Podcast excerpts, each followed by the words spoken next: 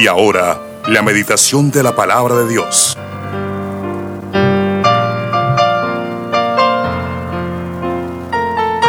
Bueno, en esta mañana vamos a citar el Salmo 22. Hemos venido estudiando un poquito los salmos. Quería ir de acuerdo al día, pero no se pudo. Entonces voy un poquito retrasado, pero ahí vamos. Eh, este salmo eh, tiene por título, incluso ahí en su Biblia, la alabanza en medio de la angustia. La pregunta para eh, iniciar la introducción en esta mañana es, ¿alaba usted a Dios en todo tiempo? Y cuando hablamos en todo tiempo es en toda circunstancia, aún en medio de las dificultades, aún cuando estamos enfermos, aún cuando nuestros estados de ánimo no son los mejores. ¿Será que de nuestra boca, de nuestra vida, de, nuestra, de nuestro espíritu, sale una alabanza sincera a Dios? Pues son mucho más las bendiciones que los malos sucesos que nos puedan acontecer aquí en esta tierra. No es difícil alabar a Dios cuando todo marcha bien. Acuérdese de la vida de Job. Eh, el diablo incluso lo acusó de que todo lo que tenía y todos los agradecimientos que él le daba a Dios eran parte de la bendición que Dios le daba a Job. Y podemos decir en esta mañana que no es difícil cuando todo marcha excelentemente. Pero también es difícil reconocer su poder, su amor, su fidelidad cuando nos sentimos desamparados y sobre todo cuando estamos enfrentando problemas que a veces pareciera no poderlo soportar. Y así se encontraba David. Este salmo fue escrito por David y aunque es un salmo mesiánico, aplicado en su totalidad al Mesías, sobre todo en ese tiempo de angustia cuando estaba ahí en la cruz del Calvario. Así también se encontraba David cuando escribe el Salmo 22. Muestra un hombre, o más bien muestra al hombre, que la Biblia lo titula conforme al corazón de Dios como un ser humano, un ser humano en medio de la presión, y vemos algunos ejemplos de su reacción. Sería muy lindo que nosotros cuando nos sentimos deprimidos, cuando nos sentimos así, escribiéramos un salmo como lo ha hecho David. Esta es una canción, es una melodía. Quizás la rima, los versos, la prosa, todo lo que tiene que ver con las melodías no son igual a las nuestras porque David no es colombiano, David era un judío y en la poesía judía no importa si rima o no rima, lo que importa es el sentimiento que en ese momento estaba padeciendo David. Y David estaba pasando por, por una tormenta, pero en medio de esa tormenta agarra el papel, la pluma, el lápiz. Bueno, usted hoy agarrará el computador y escribe una canción, un salmo, donde habla de sus sufrimientos. El hombre que dice la Biblia que era conforme al corazón de Dios, hoy lo vemos aquí sufriendo. Pero un hombre que sufre y en medio del sufrimiento alaba a Dios. Y un sufrimiento por sus enemigos. Sus enemigos lo tenían acorralados en ese momento. Saúl lo tenía contra la pared, se puede decir. David habla con Dios como un gran amigo y le dice, Dios mío, Dios mío, ¿por qué me has abandonado? ¿Por qué está tan lejos cuando gimo por ayuda? Cada día clamo a mi Dios, pero no respondes. Cada noche levanto mi voz, pero no encuentro alivio. Y puede ser el caso de muchos en este momento levantamos nuestra voz y pareciera que nuestra voz no pasara del techo, como que nos sentimos más arrinconados, solos, tristes, agobiados. Quizás hasta los enemigos se han levantado contra nosotros. Pero alabamos a Dios aún en medio de toda esa tribulación. David se sentía como un gusano, dice aquí el Salmo, no como un hombre Y la razón es que todos me desprecian con desdén. Esa palabra desdén significa que lo tenían por nada como un gusano. No es malo que se sienta uno mal cuando todo marcha mal. No es malo. Pero es bueno que evaluemos todos esos conflictos, que evaluemos todas esas aflicciones y mirar si todo lo que está sucediendo son producto de nuestras malas decisiones o simplemente es el hecho de que Dios quiere refinarme y pasarme por esa prueba.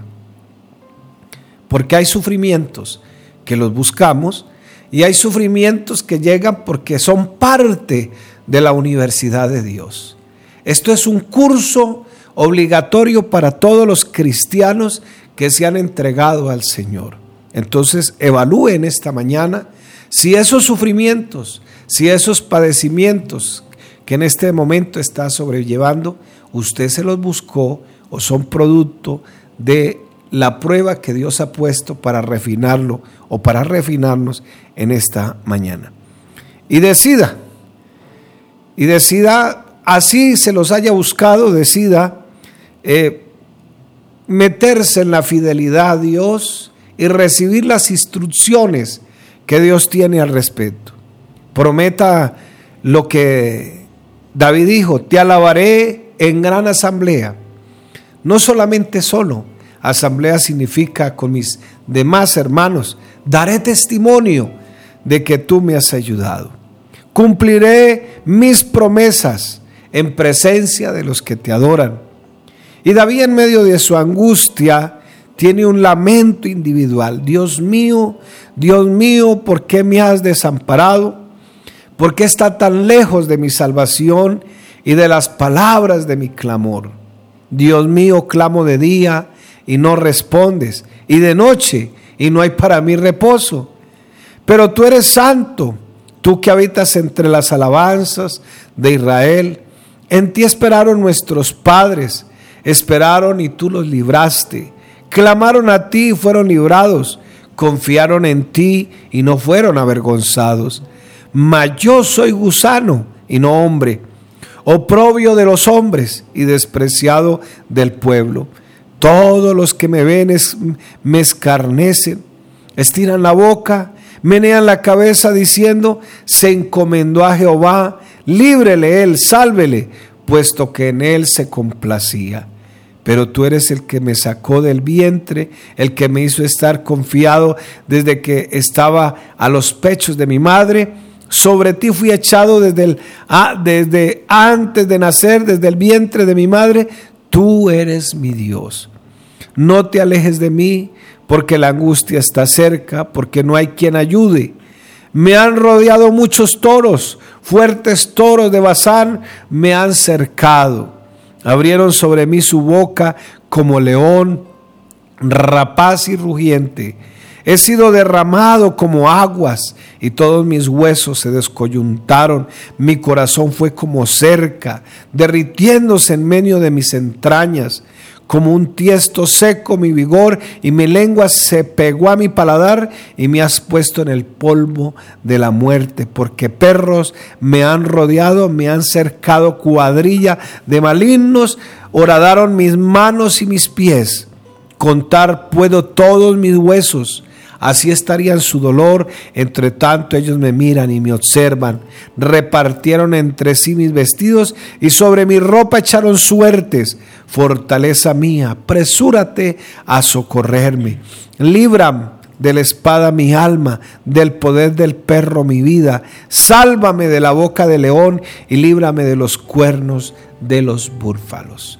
Fíjese que esa palabra perro es una, un sarcasmo contra los que no creían en Dios. Acuérdese lo de la mujer sirofenicia. El Señor le dice, no es correcto que yo le quite la comida a los hijos y se la tire a los perros. Así se sentía David. Quizás estemos en esa misma situación y podamos clamar y exclamar en esta mañana. Y David se sentía olvidado por Dios, olvidado por la humanidad, pero aún en medio de todo eso, él tenía una alabanza en su boca para dársela a Dios. incluso se sintió olvidado por Dios cuando dice, Dios mío, Dios mío, ¿por qué me has desamparado? ¿Cuántas veces no nos hemos sentido de la misma manera? Pero este pobre clamó, dice el mismo salmista, y el Señor en medio de todo ese clamor y desesperación lo oyó. También podemos decir como David en esta mañana, pacientemente esperé en Jehová y él me oyó y me sacó del pozo de la desesperación. Estaba escuchando en esta mañana un neurocirujano especialista en psicología clínica que el ser humano ha sobrevivido porque tiene la capacidad de resistir tantas cosas y tantos problemas en esta vida. Y si lo hace un ser humano común y corriente, ¿cuánto más nosotros que tenemos al, al, Ser Supremo, al Dios que hizo los cielos y la tierra, que un día por la gracia de Él decidimos reconciliarnos con Él? Pero David en medio de todo hace una petición de ayuda. El versículo 11 dice, no te alejes de mí, porque la angustia está cerca, porque no hay quien ayude. Yo creo que lo más terrible para este hombre era sentirse solo, sentir que él había hecho muchas cosas por muchos y nadie estaba ahí para darle la mano, para ayudarlo, para fortalecerlo. ¿Y cuántas veces no nos ha pasado lo mismo? ¿Cuántas veces tú no has hecho muchas cosas por los demás y cuando viene la angustia ni siquiera están ahí para hacer una oración por ti? Pero en este momento te digo, en el nombre del Señor, que el Señor no te ha desamparado. Él se acuerda de que somos polvo. Eso dice la palabra. Y el polvo pues es lo menos, pero Él se acuerda que nos sacó de allá. Él se acuerda de nuestras angustias y nuestras debilidades. El apóstol Santiago nos dice que no existirá una prueba más allá de nuestras propias fuerzas, que no podamos resistir. Pero Dios es el que nos da las fuerzas y las capacidades para seguir adelante. Rodeado de problemas, dice David, me han rodado muchos toros. Y quizás sea un sarcasmo para referirse a personas que tenían fuerza, que eran importantes, que eran sobresalientes. Abrieron sobre mí su boca como león rapaz y rugiente. Pero en medio de todo eso hace una oración de liberación. Y dice en el versículo 19, mas tú Jehová no te alejes, fortaleza mía, apresúrate a socorrerme, libra de la espada mi alma, del poder del perro mi vida, sálvame de la boca del león, líbrame de los cuernos de búfalos. Pero después de todo, se da cuenta que debe reconocer a Dios, debe alabarlo, debe glorificarlo, porque al fin y al cabo es el, Él es el Dios soberano. Él sabe hacia dónde nos está conduciendo. Él no es un conductor ebrio que nos lleva en un vehículo y que de repente se va a estrellar. No, Él sabe hacia, hacia dónde nos lleva. Y por eso Él escribe ya unas palabras de adoración y agradecimiento y en el versículo 22 en adelante dice, anunciaré tu nombre a mis hermanos. En medio de la congregación te alabaré. Los que teméis a Jehová, alabarle. Glorificarle descendencia toda de Jacob. Parece que se le olvidó que esos eran sus enemigos. Y temedle vosotros, descendencia toda de Israel. Porque no menosprecio ni abomino la aflicción del afligido ni del escondido su rostro, sino que cuando clamo a Él, Él le oyó. De ti será mi alabanza en la congregación, mis votos pagaré delante de los que te temen. Comerán los humildes y serán saciados, alabarán a Jehová los que buscan, vivirán vuestro corazón para siempre. Un hombre que, a pesar de las circunstancias difíciles, aprendió a adorar a Dios. Versículo 27 en adelante hay una oración de agradecimiento. Se acordarán y se volverán a Jehová todos los confines de la tierra y todas las familias de las naciones adorarán delante de ti. porque de Jehová es el reino y él regirá las naciones. La pregunta en esta mañana, mi hermano, que quizás estás padeciendo, estás pasando y quizás hoy te conectaste buscando una palabra de aliento. ¿Alaba usted a Dios en todo tiempo? Porque es muy bueno adorar al Señor cuando todo marcha bien, cuando todo va bien. Y, y nótese que, que empezamos la pandemia y nos congregábamos muchísimos. Hoy no sabemos ni dónde están. Algunos se van y ni siquiera le avisan al pastor. Salen, se van. Adiós, adiós.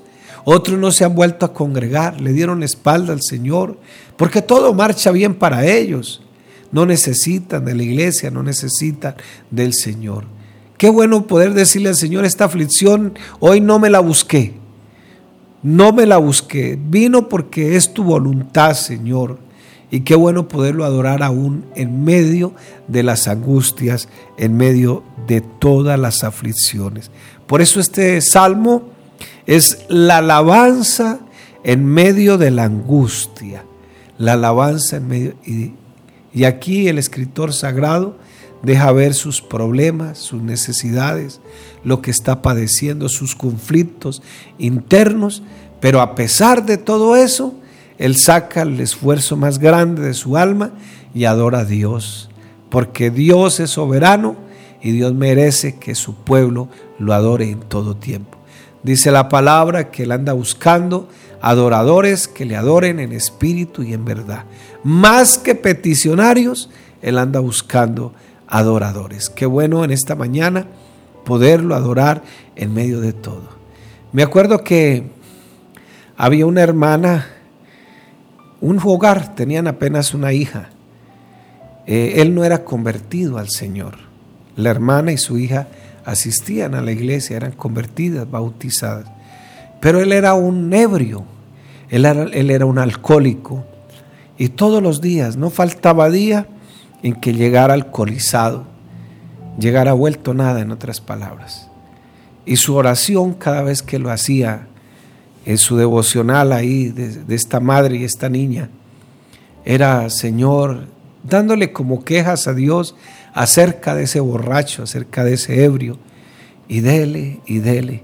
Y no veían resultados y angustiadas ellas pues cada vez las cosas se ponían peor porque el que es adicto nada lo satisface y cada día querrá más.